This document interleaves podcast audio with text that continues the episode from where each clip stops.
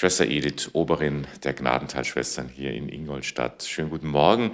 Kunst am Ei. Woher kam die Idee, diese Ausstellung zu konzipieren?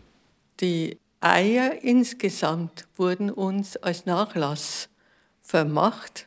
Ein kunterbunter Durcheinander mit Eiern, die ich erst sortieren musste.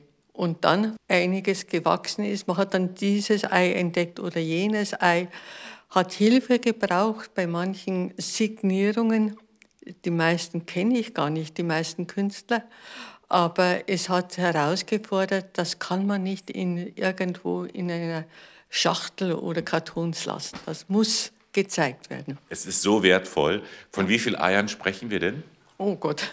Äh, unsere Fotografin hat für die erste Ausstellung, die wir geplant hatten, 150 Eier fotografiert und da habe ich, glaube ich, bestimmt noch mal so viel.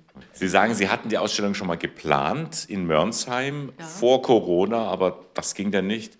Jetzt haben wir sie in Ingolstadt. Der Vorteil ist hier in Ingolstadt jetzt, dass ich die erweitern konnte. Ich, es war geplant, in Mörnsheim nur das Thema von der Erschaffung bis zur Auferstehung. Hier ist alles mit eingegliedert, ob das jetzt Weihnachten ist oder vorne die ganze Tierwelt, wo ich an Franziskus so denken musste, an den Sonnengesang. Oder hier die äh, wunderbaren Eier, die bestickt sind, die waren da in dem ersten Konzept nicht mit dabei. Wo stammen diese ganzen Eier her? Ist es kunterbunt aus der ganzen Welt oder kommt das irgendwie aus einer Region? Das meiste kommt äh, aus der Region. Aber ich habe Eier dabei. Eins ist aus der Schweiz, das andere aus Frankreich, das andere aus Niederlande. Die Erblasserin hat immer geschaut, dass sie etwas findet, was besonders ist und ihr gefällt.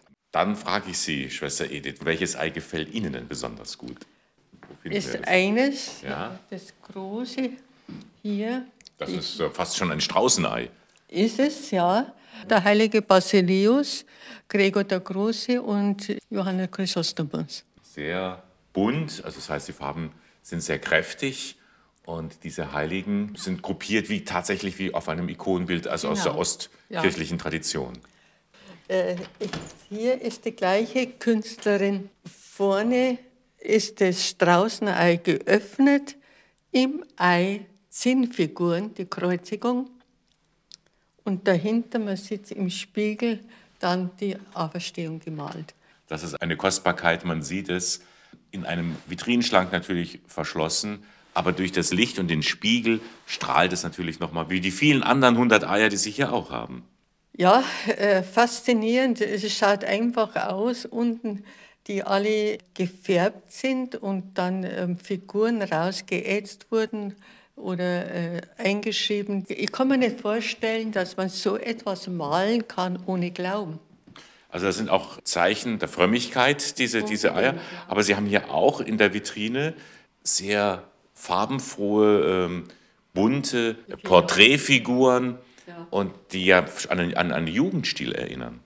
Ja, es ist eine Künstlerin dabei, die das wirklich äh, schon über Jahrzehnte betreibt und da hat sie scheinbar einiges gekauft und hat immer wieder sich gefreut, dass es möglich ist. Also alles sehr filigran, sehr, sehr detailliert gezeichnet. Mit, man merkt, dass da viel Mühe, auch viel Liebe, mhm. bei manchen viel Glaube noch dahinter steckt. Und da haben wir eine Uni, ein Unikat mit einer Schleife im Ei, das ist so ein Kurbelei. Wo das heißt, dann, man kann wo das, dann, dann zieht man die Schleife kann. aus dem Ei heraus und mhm. mit der Kurbel wieder zurück. Genau, genau. Und da sind dann Sprüche drin, hier so richtig auf ein Liebespaar abgestimmt. Hier auch nochmal ein Heiratsantrag auf dem Ei. Wer so ein Ei beschenkt kam, habe ich nachgelesen, wusste, er ist gefragt, er ist geliebt. All diese Eier haben natürlich nochmal eins gemeinsam, egal ob sie jetzt frömmig, aus einer Frömmigkeitsgeschichte herkommen oder einfach nur ein Kunstgegenstand sind. Sie sind unglaublich zerbrechlich. Oh ja.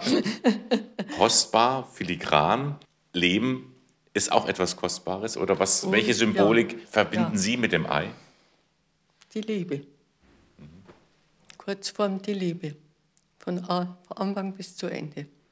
Und ich habe den Eindruck, Sie haben sich auch verliebt in das Ei. Ja, schon. bin noch sehr am Anfang. Ich möchte nur weiterschauen, zu erfahren, wer hat was gemalt. Die Ausstellung ist ja schon gezeigt worden in, äh, in vergangene Woche. Sie ist wirklich gut angekommen. Über 100 Leute waren schon mal hier. 100 Leute Welche Rückmeldung haben Sie denn bekommen? Unten die äh, Dame, die beim Einlass war, da mussten sie ja wieder raus.